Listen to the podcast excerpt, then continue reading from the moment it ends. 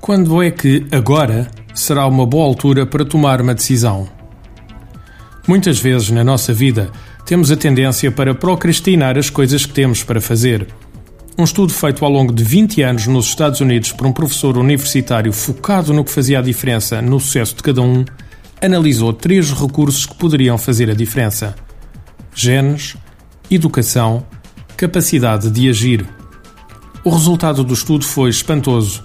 Chegou-se à conclusão, pelo estudo de várias famílias que tiveram filhos com a mesma educação, que cada uma destas componentes contava com as seguintes percentagens para a probabilidade de atingirem o sucesso: genes, 10%, educação, 20%, capacidade de agir, 70%. O que nos leva a pensar em todas as pessoas que estão sempre à espera de uma oportunidade na vida para pôr em curso uma ideia que tiveram e que vai torná-las milionárias. Quantos de nós já não pensámos em algo que podia ser fantástico mas colocámos a ideia na gaveta à espera de termos as condições perfeitas.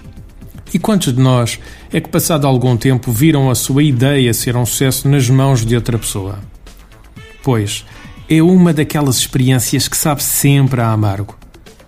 É quase sempre como acertar no número do Euro Milhões e nessa semana esquecemos de entregar o boletim.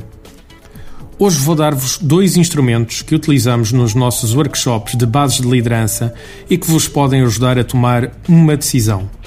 O primeiro serve para aferir se estamos ou não no caminho certo na nossa vida. Arranje uma área com alguma dimensão que esteja livre e na qual possa experimentar este exercício.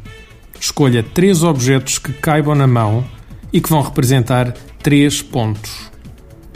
1. Um, de onde veio. 2 qual o ponto no futuro onde quer chegar? 3. Qual o ponto no presente onde está hoje? Agora faça a seguinte experiência. Coloque os objetos no chão de uma forma aleatória.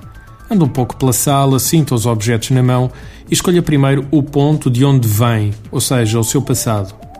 Agora, quando sentir que o local é o adequado, coloque-o no chão. Não se preocupe porque neste exercício não existem certos ou errados. Depois faça a mesma coisa com o futuro, ou seja, onde quer chegar. E finalmente com o presente. Agora, afaste-se dos objetos para um dos lados ou cantos da sala e olhe para a posição dos objetos no chão de vários ângulos. Procure sentir o que o padrão visual dos objetos no chão lhe transmite. Não se preocupe em ser muito racional, apenas olhe para os objetos espalhados no chão, feche os olhos e de seguida sinta o que o padrão no chão lhe transmite. Poderá sentir-se logo alguma coisa ou poderá não sentir nada. Poderá até só sentir algo passado alguns dias, não tem importância. Agora façamos o seguinte: coloque-se por cima do objeto que representa o passado. Feche os olhos. O que é que sente? Ponha a si próprio as seguintes questões: Gosto de onde vim? Sinto-me confortável com isso? Mais uma vez, não faça juízos racionais, procure apenas sentir. De seguida, prossiga para o presente. Novamente, coloque-se em cima do objeto, feche novamente os olhos e, acima de tudo, sinta. De olhos fechados, ponha a si próprio as seguintes questões: Como é que eu sinto a situação onde estou hoje em dia? Como é que eu vejo o caminho para o futuro que quero? De que recursos preciso para lá chegar? Que recursos já tenho para me ajudar? Qual o primeiro passo que necessito de dar? Agora, Abra os olhos e dirija-se para o futuro. Coloque-se em cima do objeto que o representa e faça o seguinte exercício. Feche os olhos e imagine que já lá está mesmo, no futuro. O que é que sente? O que é que vê? O que é que diz a si próprio? Quem é que está à sua volta? Note especialmente quais as sensações positivas que surgirem no seu corpo. Onde é que elas surgem? Qual o seu ritmo? Como é que se movimentam no seu corpo? descem da cabeça para a barriga ou sobem em espiral dos pés para a cabeça. Qualquer que seja o sentimento ou sensação, tem sempre tendência a ter um ritmo no nosso corpo. Quando esse ritmo para, normalmente o sentimento ou a sensação desaparece. Agora que já encontrou o ritmo da sua sensação positiva, faça uma experiência. Aumente mentalmente o ritmo. Se, por exemplo, a sua sensação desce pelas costas e sobe pela barriga até lhe provocar sensações agradáveis de arrepio, torne-a mais rápida. Mais rápida ainda.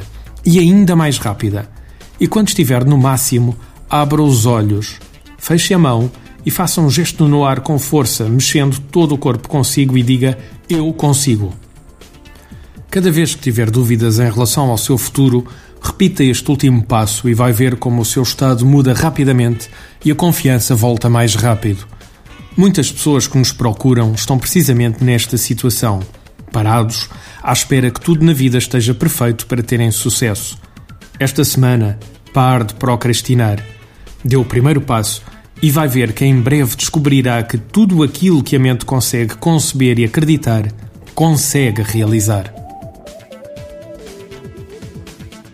Artigo de José Almeida, locução de João de Souza produzido nos estúdios da Universidade Autónoma de Lisboa. Procure mais recursos no site ideiasedesafios.com.